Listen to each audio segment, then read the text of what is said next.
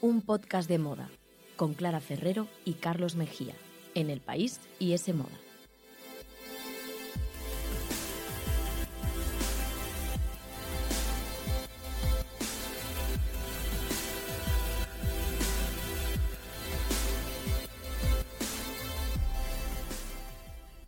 Hola, ¿qué tal? Bienvenidos a un podcast de moda. El podcast que escuchas mientras haces cosas importantes o no, tú sabrás, aquí te queremos igual. Nos podéis escuchar, como siempre, en iTunes, Google Podcast, la web de Semoda y en los podcasts del país. Y debéis seguirnos en Instagram, arroba un podcast de moda. Muy buena cuenta, os la recomiendo.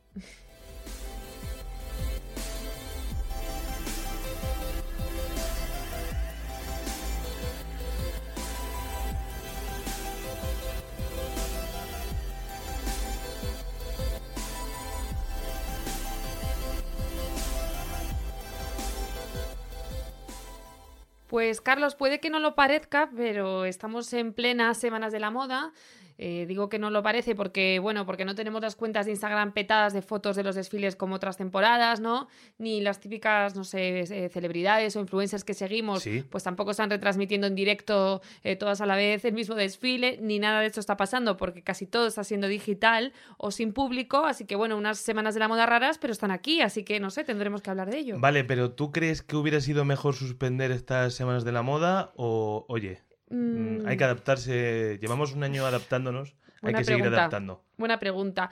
A ver, tengo dudas, porque por un lado creo que sí que es un momento como de parar y de decir, bueno, pues ya habrá mejores tiempos para desfilar, para hacerlo mejor, para volver a recuperar todo este tinglado que a veces ahora parece que ahora no tiene mucho sentido, ¿no? en esta situación que estamos viviendo.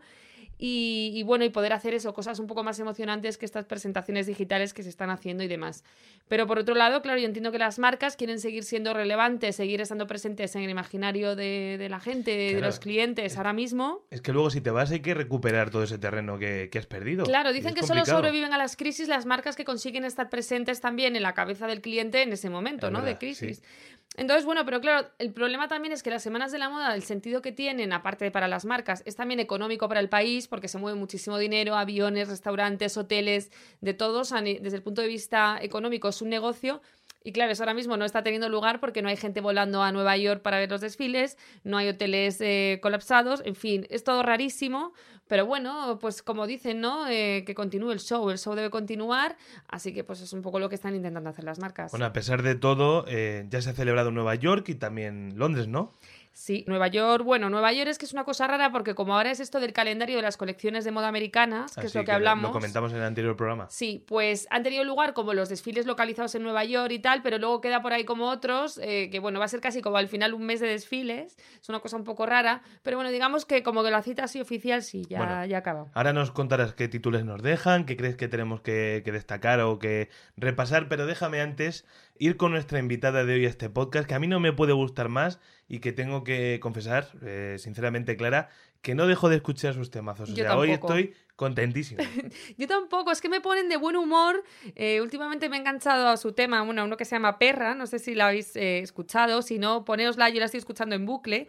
Y bueno, es un temazo mm, por la letra y por el significado que tiene también hablar de perra, ¿no? De esa palabra que se ha usado siempre despectiva contra la mujer. Ahora, ahora se la voy a poner yo un poco. Ahora la ponemos. Y bueno, y no sé, que me transmite muy buen rollo, eh, como todo lo que hace ella. Y bueno, pues vamos a presentarla ya. Es Rigoberta Bandini, que es la sensación absoluta de la música española ahora mismo y que es autora pues de otro de los himnos que hemos escuchado mucho estos meses de confinamiento y demás, que es el famoso ya In Spain We Call It Soledad. Pues a, sus 30 años, Paula Ribó, o como, como decías que eh, la conocemos todos por su nombre artístico, Rigoberta Bandini, pues es una de las grandes revelaciones de panorama musical español. Además, llevando un momento su figura a mi terreno, eh, me ha llamado mucho la atención, porque no lo sabía, que también ha trabajado como dobladora eh, de ¿Ah, series pues tan famosas como Kaiju, ¿te acuerdas de, ¿Sí? Kaiju, la serie infantil? O de Frozen, en la versión catalana de la película. Qué bueno. Así que oh, yo, yo voy a verla, voy a verla en catalana, a, ver qué tal. Solo por escucharla, ¿no? Eh, es un placer tenerla por aquí contándonos, pues eso, cuál es la prenda más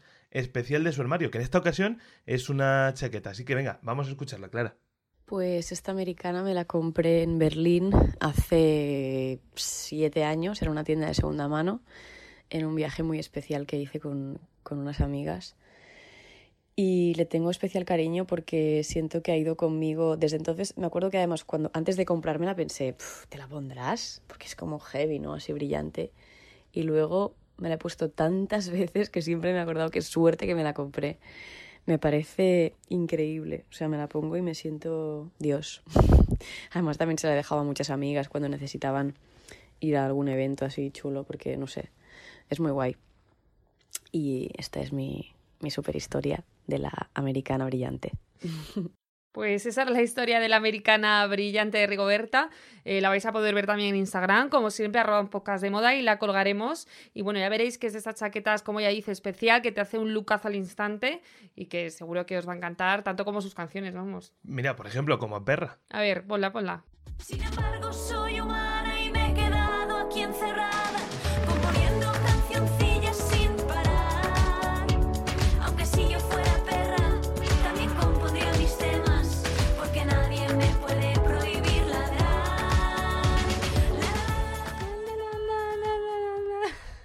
me encanta esta canción, es que escucharla y me tengo que poner a cantar, Carlos, y, a bailar. Me dan ganas de abandonarte y ya irme a otra cosa. Pues tenemos pendiente, como decíamos antes, un repaso de las semanas de la moda, así que por favor, Clara, te pido que, te quedes porque el deber nos llama concretamente a ti. Venga, cuéntanos, ¿qué ha pasado?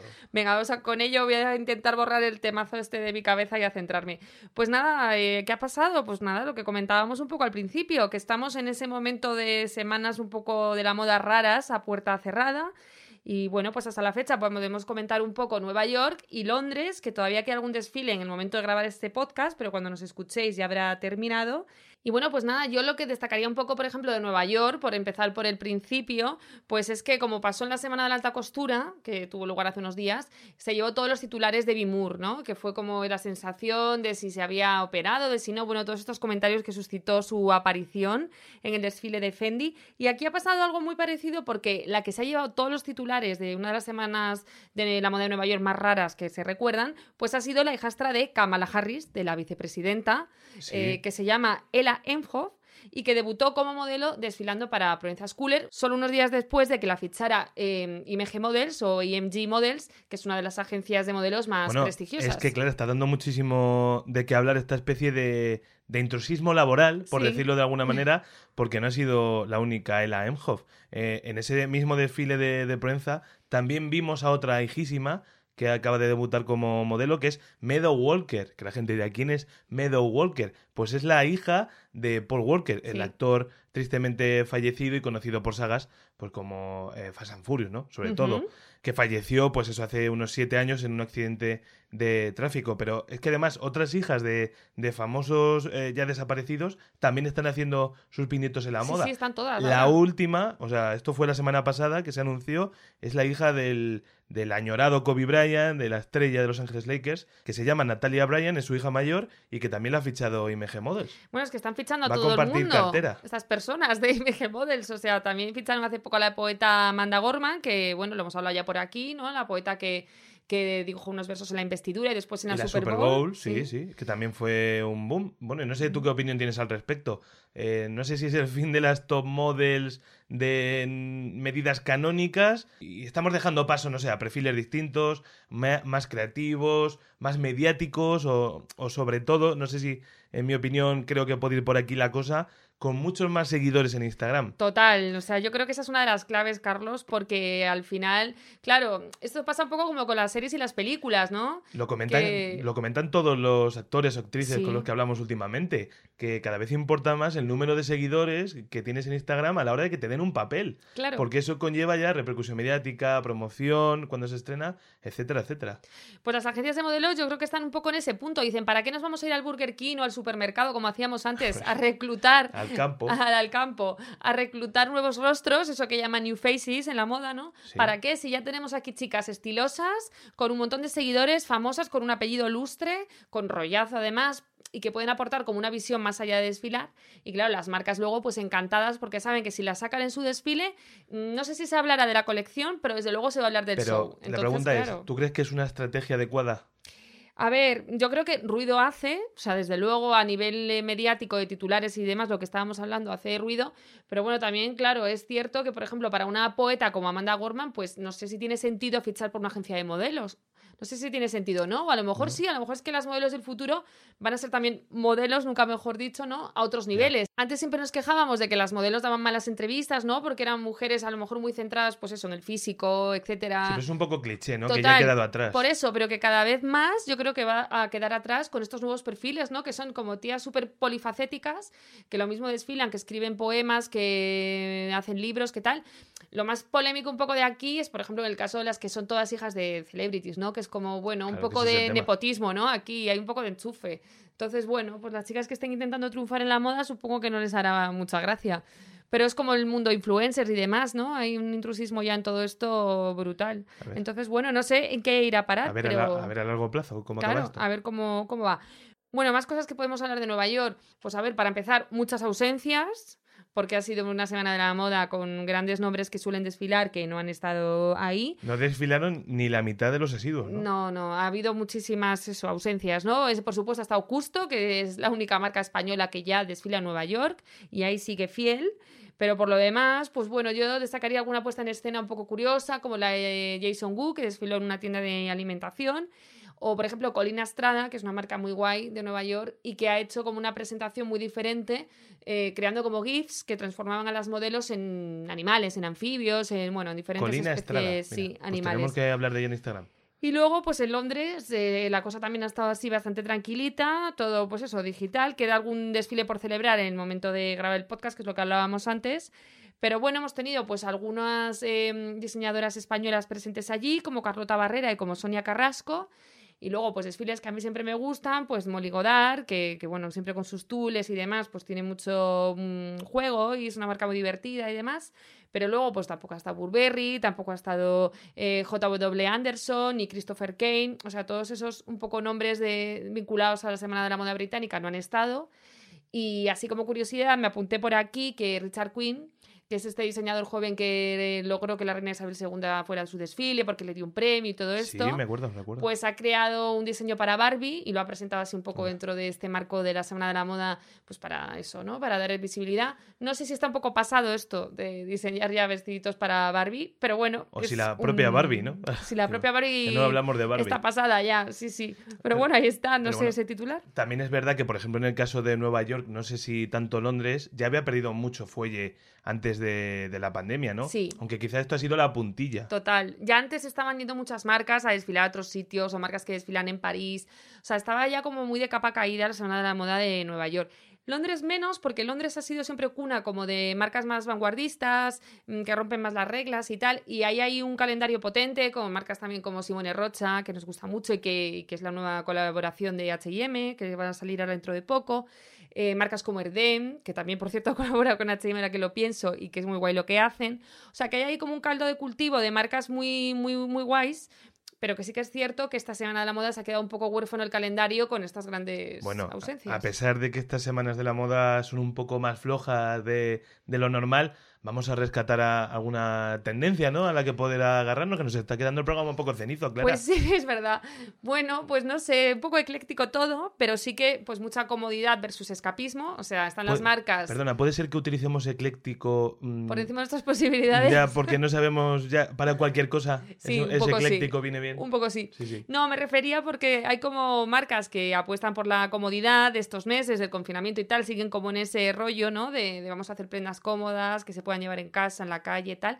Y luego versus eso están las más escapistas, las que crean pues eso, vestidos de tul, pues para soñar y para hacernos escapar un poco de la realidad. nos, hace falta. nos hace falta. Luego también pues seguimos con muchísimas prendas mm, concebidas para Zoom, con sus lazadas, con sus adornos cerca del cuello para que se vean, los chalecos de punto, etcétera. Mm. Y luego, por ejemplo, calzado, pues uno de los zapatos de este invierno ya y de esta primavera que va a seguir son los zuecos. Hay marcas como Simon Miller que las están defendiendo, están defendiendo los zuecos a tope. Así que, bueno, pues es otra de las tendencias. Aunque yo, para mí, la más llamativa y la más significativa de todas. A ver, que ha guardado algo claro. He guardado aquí un golpe de efecto. es la casi mm, desaparición total del pantalón pitillo. No hay pantalón pitillo por ningún lado todo siluetas Pantalón anchas. Pitillo, ¿eh? el invitado inesperado a este podcast. Pero esto ya hace años también que se viene anunciando. No te quiero sí, eh, cortar la exclusiva. Eh, bueno, bueno, ¿crees que va a ser la, definitiva ya? Este adiós. ya va a desaparecer para siempre. Pues a ver, creo que todavía en las calles es difícil porque nos hemos comprado muchos pantalones pitillo que hay que seguir rentabilizando y que no los vamos a tirar ahora. Pero sí que creo que está viendo ya una. Bueno, está agonizando el pantalón pitillo totalmente. Y de hecho, así lo están pidiendo las generaciones jóvenes, que incluso están montando en TikTok una campaña en contra del pantalón pitillo. Bueno, tampoco. sí, sí, sí. yo condeno esa campaña. condenas, la violencia de esa campaña porque tiene mucha violencia. O sea, están quemando pantalones pitillo, los están tirando a la basura y grabándose en TikTok. ¿Pero esto qué es? Sí. la generación Z se ha revolucionado. Bueno, de hecho, medios como The Guardian se han hecho eco de esto. Mm. Y bueno, lo que dicen es que es un corte pasado de moda, que no es favorecedor, porque también, pues muchas veces, como que incita un poco a la delgadez extrema, ¿no? Para poder lucir un pantalón tan ajustado. Y bueno, pues los chiquillos de la generación Z lo ven ya como desfasado. Los Z. Estamos fuerísima, Carlos, con los pantalones pitillo. Y bueno, la realidad es que si miramos las marcas de gran consumo y las tiendas, hay muy pocos ya, ¿eh? ¿eh? Se está notando en esta temporada, especialmente esta primavera, que son todos pantalones rectos, o de esto que llaman slouchy, eh, o culottes, o sea, muchísimas variedades de cortes, hay para todos los gustos, o incluso acampanados, pero muy poquitos eh, pitillos. Yo tengo que decir también que, en mi opinión, los pitillos masculinos han hecho más mal que bien. Es verdad. Y yo además, em, que soy de, muslo contundente, pues eh, por la parte que me toca me alegro. No te favorecían, ¿no? Pero también te digo que, los millennials creo que aún eh, somos demasiado fans de los pantalones pitillos para arrinconarlos del todo. Sí, yo creo Pero que bueno, va a costar... que sin duda les va a acabar llegando su día. Si al final es lo que comentamos, todo es cíclico, que no los quemen eh, los, eh, la generación Z, que a lo mejor dentro de 10 o 20 años guardar. les sirven. Claro, pero sí que es cierto que, mira, tengo por aquí un dato curioso apuntado, que según la consultora o análisis, bueno, es una empresa que analiza datos, ¿no? De moda y demás, que se llama Edited, em, las ventas de jeans de corte holgado para hombres han aumentado un 15%, o sea que está bastante bien. Pero es que en el caso de las mujeres han aumentado un 97%. O sea, estamos comprando jeans, eso, pues holgados, con otros cortes, nada de cosita, nada de ajustado a la pierna. Así que bueno, por eso te digo que creo que la muerte del pitillo está más cerca que nunca. Y las pasarelas también así lo han confirmado, porque hemos visto pues pantalones cómodos, anchos y de todo, pero, pero nada de pitillos. Así que eso te cuento, Carlos. Ese es un poco el resumen de las semanas de la moda. Pues, pues la verdad que con esto del pitillo me has dejado loco. No sé si voy a poder seguir con mi parte. No, sí, claro que voy a poder porque además tengo muchas ganas de hacerla. Hombre, espero que sí. Globos de oro. Vamos a hacer una quiniela. ¿Cuánto tiempo, no? Uy, me encanta. Voy a subir la música ya y empezamos que ya no, no me aguanto.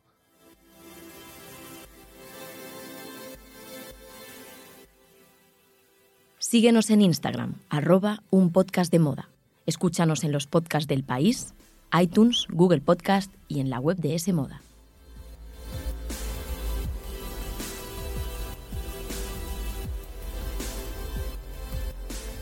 Pues ya están aquí.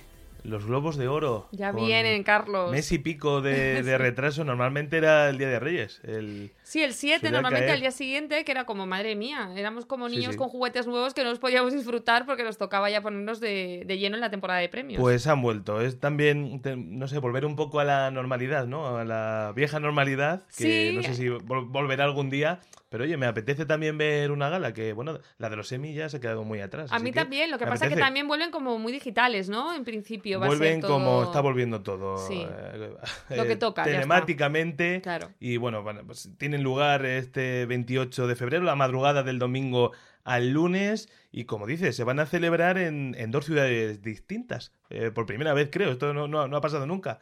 En Los Ángeles y en Nueva York. Con sus dos presentadoras Tina Fey y Amy Poehler, que son dos guionistas, humoristas, eh, bueno, eh, actrices de comedia estupenda y que, bueno, ya la habían presentado en tres ocasiones y repiten cada una, una en Los Ángeles y Tina Fey desde, desde Nueva York. Claro, normalmente estaban juntas, a ver cómo funciona esta deslocalización ¿no? de la gala, a ver qué tal. Y son, bueno, los premios de la prensa extranjera, que como sabes, eh, dan premios de cine, premios de televisión, también dividen en drama y comedia, así que he pensado, bueno, Clara, vamos a hacer un pequeño repaso rápido y bueno, dar alguna que yo, yo sé que a la gente le gusta vernos fallar y bueno, hay que animar, hay que animar a la sí, gente. Sí, sí, sí. Yo este año tengo muchas películas de los Globos de Oro todavía pendientes de ver, ¿eh? pero bueno, aún así me voy a arriesgar y voy a decir un poco qué creo que puede pasar o, o por gusto personal que también vale. ¿eh? Aquí vale todo para hacer la quiniela. Pues mira, Clara, antes de empezar, te digo rápidamente que Netflix a priori es la gran triunfadora en, en cuanto al número de nominaciones. Eh, tienen 42 nominaciones en Dios total. mío. O sea, pulveriza la competencia totalmente. Esto es increíble. Y que las. eh, bueno, en cuanto a películas, la más nominada es Mank. Mm. Eh, bueno, la película sobre el, el guionista de Ciudadano Kane, etcétera, con Gary Oldman, eh, dirigida por David Fincher, eh, que tiene seis candidaturas, y en televisión, The Crown, que no es ninguna sorpresa, no, la voy a presentar porque todos la conocemos. Y en mi opinión, estos globos de oro son muy interesantes porque la incertidumbre este año con respecto a la carrera de los Oscars, pues es total. Pues porque- Como todo en la vida, ¿no? pues porque a- apenas ha habido carrera de los Oscar, ha habido Ya. algún festival, han habido eh, premios, pero por lo menos eh, los cinéfilos de turno no lo hemos podido vivir. No hemos- siempre en esta época era en plan, venga, que ahora estrenan esta que va a estar nominada, ahora qué te parece. Ya empezábamos Claro. a hacer como nuestras propias listas de lo mejor del año, las películas que iban, oye, iban a, a quedarse para la posteridad. Y este año a mí sí me preguntan, ¿cuáles crees que son las películas fundamentales de 2020? Eh, no te sé decir. No sabes. Ya, yo es que también te decía por eso que me faltan por ver, pero sobre todo porque otros años era como que se estrenaba y era en plan, mira, que estrenan una que está Sí. nominada o que puede estar nominada en la temporada de premios y tal, y vas a verla y tal y tal y tal y cual, pero este año es todo tan raro, pues que Claro, bueno. eh, eh, aunque sea solo por el tema de la alfombra roja, por los discursos, había cierta repercusión mediática Sí, sí. que eso te hacía, oye, eh, pensar en, en ver una película, en otra, y Claro. en decantarte a favor. Pero ahora mismo, pues eso, la mayoría se han estrenado algunas en cine, pero con muy pocas salas abiertas, otras están en streaming y no saben muy bien dónde, dónde puedes verlas, otras se estrenarán dentro de unos meses. Bueno, Bueno. vamos a empezar Sí, venga, y vamos a decimos jugar lo, con que nosotros creemos. Así Ya que está. mira, vamos a ir ligeros, que son muchas categorías, aunque bueno, he quitado muchas. Lo, lo siento por guionistas, eh, actores de reparto. Que hay que Soy resumir los mejores en mi opinión, pero eh, Clara me ha dicho, Carlos, esto no se puede eternizar. Así que venga, empezamos ya. Mejor Venga. película de drama. Eh, pero te digo yo mi favorito o me la dices tú Tú primero. dime tu favorita si quieres y yo te digo si vas a ganar o no. Vale, pues yo te digo que aquí que estoy casi segura, fíjate lo que te digo, que va a ser Nomadland. Pues eh, creo que tienes razón. Hay que comentar que es la gran favorita de, de esta carrera hacia los Oscars, que, que no está siendo como tal. eh, es Nomadland, que es la película dirigida por Chloe Zhao y Mm. protagonizada por Frances McDormand. Creo que también hablamos de ella la semana pasada, bueno, sobre una mujer que pierde su empleo y, bueno, eh, se va por Estados Unidos en una caravana, haciendo la vida como nómada y tal. nómada y es la gran favorita. Ha ido arrasando en todos los eh, premios de cine independiente, de la Asociación de Críticos de Nueva York, no sé qué. Y es la gran favorita para, para llevarse los globos de oro eh, más importantes de la noche. Estamos Así que, de acuerdo. aunque puede tener eh, rivalidad con el juicio de los siete de Chicago, igual, Mank, que la hemos comentado antes, nada. Nomadland. Venga, pues esta la tenemos casi seguro. Ahora, venga, ¿te mojas tú o sigo yo? Venga, mejor actor protagonista eh, de drama, de cine. Yo ya sé cuál vas a decir y yo estoy bastante de acuerdo contigo. ¿Ya lo sabes? Sí. A ver. Vas a decir, Voy a decir- Riz Ahmed por Sound of Metal. Mm, sí, estaba mirando, estaba repasando los nombres. Yo creo que sí, sobre todo porque me gustó mucho la peli, me gustó mucho él, es como súper creíble y me parece que está genial. Entonces sí, sí, yo creo que diría Riz Ahmed. Si no habéis podido ver Sound of Metal, ya estáis tardando. Está en Amazon Prime Video. Es un peliculón que ha pasado muy por debajo del radar y en el que Riz Ahmed está increíble. Es la Pues que Riz historia Ahmed es un pedazo de actor. de un sí de un músico de rock and roll que bueno que, que se queda sordo y bueno no vamos a contar más y la verdad que es un peliculón aunque tiene un rival muy importante en Chadwick Boseman por la madre del blues eh, que bueno es un actor que falleció hace unos meses el mítico Black Panther de Marvel Sí. y que también está fenomenal en la película La madre del blues con Viola Davis Hombre, sería bonito también ese Globo de Oro Tiene muchas póstumo, ¿no? sí. Entonces tú te mojas con él. yo creo que puede tener más posibilidades aunque me Puede quedo ser. con Riz Ahmed Bueno, Y mira, ahora justo que hablábamos de Viola Davis, es la gran favorita en la categoría de mejor actriz de drama por, por la madre del blues, interpreta, pues eso, a una de los grandes iconos del blues, Ma Rainey, está en Netflix esta película y la verdad que es un peliculón también. Y Viola Davis es que es una de las mejores actrices. Yo, de hecho, en esta categoría mi voto iría para ella, aunque tengo dudas con Frances McDormand por Nomaland, ¿no? Que hemos hablado también de que podría ser la ganadora, entonces, bueno, ahí tengo, tengo el corazón dividido. Puede ser que gane Frances McDormand, que, que ganó hace poco también por tres anuncios sí, eso es en las afueras. O sea, la cosa va a estar entre ellas. Aunque yo creo que Frances McDormand se lo va a acabar llevando. Y cambiando de categoría ya comedia o musical, mejor película. Carlos, venga, mójate tú primero. Pues no tengo ni idea. Y además es una categoría muy rara porque hay propuestas muy extrañas, muy bizarras. Por ejemplo, Hamilton. Que mm. es el, bueno, supongo que lo conocéis, es el musical este que se estrenó en el Off-Broadway sobre Alexander Hamilton, uno de los eh, fundadores de Estados Unidos, que era un rap, ¿no? Y mezclaba rap con Lin Manuel Miranda, que fue todo un boom. Pues claro, ¿qué hizo Disney? Grabar el, musical y lo ha estrenado en su plataforma de streaming y la han nominado como mejor película. aunque realmente es una obra de teatro filmada.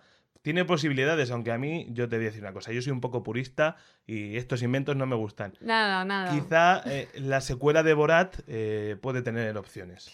Pues ya que tengo muchísimas dudas también, eh, decías que quizá Borat, que también está nominado a Mejor Actor, Sacha Baron Cohen, y ahí sí que le veo muchas posibilidades. ¿eh? Yo creo que también. Sabemos que es un personaje eh, cómico, un poco documental, pero es que ha exhibido lo peor de la América más reaccionaria, puso en evidencia a Rudy Giuliani, que fue alcalde de Nueva York y luego abogado de Trump. Fue una película importante en el confinamiento y también relacionada con las elecciones de Estados Unidos, Así que yo creo que, quizás Sacha Baron Cohen, que es una figura que lleva muchos años entre nosotros, se lo puede llevar. Está nominado a dos también por el juicio de los siete de Chicago. Pues en esta estamos de acuerdo, pero sospecho, no sé por qué, que mejor actriz vamos a estar un poco más divididos. Yo te tengo que decir, estoy mirando las candidatas, que a ver, es que hay pesos pesados porque está Michelle Pfeiffer, está Kate Hudson, eh, Rosamund Pike, que se está hablando mucho de ella ahora, pero yo voy a dar mi voto de confianza para Anya Taylor Joy por Emma, porque me gusta mucho esta muchacha. Es una, es una de las estrellas de 2020, Anya Taylor Joy por Ámbito de Dama, que también está nominada, se podría llevar dos premios esa noche, y por Emma, la adaptación de la novela de Jane Austen, que es muy buena, muy buena adaptación, tiene posibilidades, aunque yo me quedo con Michelle Pfeiffer. Sabía yo. Que claro, hace 30 años que no la nomina, por ejemplo, a un Oscar. Tiene 62 años, es un iconazo de estilo, no se puede ser más guapa y mejor actriz por French Exit, en el que hace el papel de, una viuda que se muda a París con, con, lo que le queda de herencia y demás. Es una película muy interesante. Y oye, yo espero que se lo lleve. Pues ya solo nos queda una categoría por comentar en el apartado de cine, es mejor dirección, y este año estamos de enhorabuena porque tenemos a tres mujeres por fin nominadas a mejor directora. Yo espero que una de ellas eh, lo recoja. Y mi voto en concreto va para Chloe Zhao por Nomadland, que bueno, es una de las grandes favoritas, ¿no? Es la gran favorita, yo creo que es la directora del momento, hombre o mujer, da igual, es la gran estrella del cine ahora mismo. Es una directora de origen asiático que además eh, ha dirigido y va a estrenar la, próxima de Marvel, eh, Los Eternos, y está en un momentazo de forma increíble. Y ya te digo, creo que Nomadland, mejor película, mejor dirección y mejor actriz tiene muchas posibilidades para ser la triunfadora en la categoría de cine. Vamos a ver ahora en televisión. Aquí hemos confiado mucho en ella. Pues televisión, eh, venga, empezamos con mejor serie de drama, ¿no? Que tenemos The Crown, peso pesado, tenemos The Mandalorian, Oza, Rache, de... Bueno, ¿cuál es tu favorita, Carlos? Yo me quedo con The Mandalorian. Bueno, claro, porque, te ha encantado. Creo que no va a ganar, creo que va a ganar The Crown, porque a la prensa eh, extranjera de Hollywood, que hay que recordar que Isabel Coixet los denominó como un, un grupo de rusos borrachos. Sí, eh, así fue. Les gusta mucho esto de The Crown, le, han hmm. nominado, le han dado muchos premios ya. La realeza británica tira bastante. En anteriores temporadas, pero hombre, The Mandalorian yo creo que ha sido una gran serie que Baby Yoda, que ya no se llama así, ha sido un icono pop. Que, oye, a mí me apetece dárselo a The Mandalorian. Yo de Mandalorian no la he visto, así que yo voy con los periodistas rusos borrachos y digo The Crown. Pues también tiene muchas posibilidades, tanto en el apartado de mejor actriz como de mejor actor. Pues Olivia Colman, ¿no? Eh, por The Crown. Emma Corrin por hacer de Lady Di también está nominada. Yo creo que Olivia Colman eh, por hacer de la Reina Isabel II hace un papelón y creo que se lo puede llevar. Encima, que también está nominada a dos candidaturas, Olivia Colman, también en cine por El Padre junto a Anthony Hopkins. A mí ella me encanta Olivia Colman, me parece maravillosa. pero que yo sí. Y Jodie Comer, ya nos hemos olvidado de, de Villanelle en Killing Eve. Ya, que pronto nos olvidamos de la gente buena.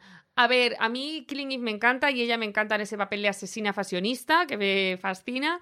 Pero es que mm, sí, tienes razón con lo de que nos hemos olvidado. A mí ya me parece como de hace mucho tiempo esa serie, ¿sabes? Que, que, obviamente compiten este año, pero es que me parece como de hace mil siglos. Y, es verdad que la calidad ha bajado un poco en las últimas Bueno, las últimas, la última en concreto a mí me costó un poco acabarla, ¿eh? Y tengo que decir que soy muy fan, ya te digo, de este personaje, pero ya la trama se les ha ido un poquito, así que no sé si Jodie Comer se la llevará. nos quedamos entonces con Olivia Colman y, con el príncipe Carlos, ¿no? Con Josh O'Connor en, la categoría de mejor actor. Pues yo creo que sí, se lo damos todo a The Crown de momento. Yo creo que sí. Jason Bateman por Ozark también creo que puede tener eh, posibilidades. Está nominado al Pacino, pero, pero creo que Josh O'Connor, que aparte también es un eh, chico muy de moda, ¿no? Que fue imagen, por ejemplo, de Loewe y demás. Podría, podría, ser, podría ser. Y en mejor serie, eh, de este caso, comedia musical, mm, bueno, siempre alucino porque está Emily in Paris, que ya lo hemos comentado aquí, que bueno, oye, que muy bien por ellos. los rusos borrachos. Que sí, que sí, que, y que muy bien por el equipo, ¿no? Pero bueno, no me deja de sorprender, así que yo desde luego a Emily in Paris no se lo daría. Yo, para mí, eh, te diría que The Flight Attendant, quizá, o sea... Con Kylie Cuoco. Sí, con Kylie, sí. Es una serie que ha estado interesante, aunque yo creo que tiene pocas posibilidades, Clara. No, te ¿No quiero... estás de acuerdo? No, no estoy de acuerdo. Creo que Sid Creek, que es esta serie que ya arrasó en los Emmy, que viene arrasando los últimos años, y la gente parece que todavía no la valora. Que es, es que yo todavía no la he visto, te lo eh, puedes pues creer. Es muy buena, está fenomenal. La serie de un grupo, una familia de millonarios que se tienen que mudar a, a un pequeño pueblo rural. Es muy divertida. A los americanos les encanta aunque yo tengo mi favorita personal y la voy a recomendar aquí porque creo que tampoco se le ha dado eh, la importancia que tiene, que es Ted Lasso. Pues tampoco la he visto, Carlos. Ted Lasso es una serie de Apple TV eh, protagonizada por Jason Sudeikis. Cuenta la historia de un entrenador de fútbol americano que lo contratan como entrenador de fútbol europeo, del fútbol que jugamos aquí en España, lo contratan en la Premier League, en la Liga Británica.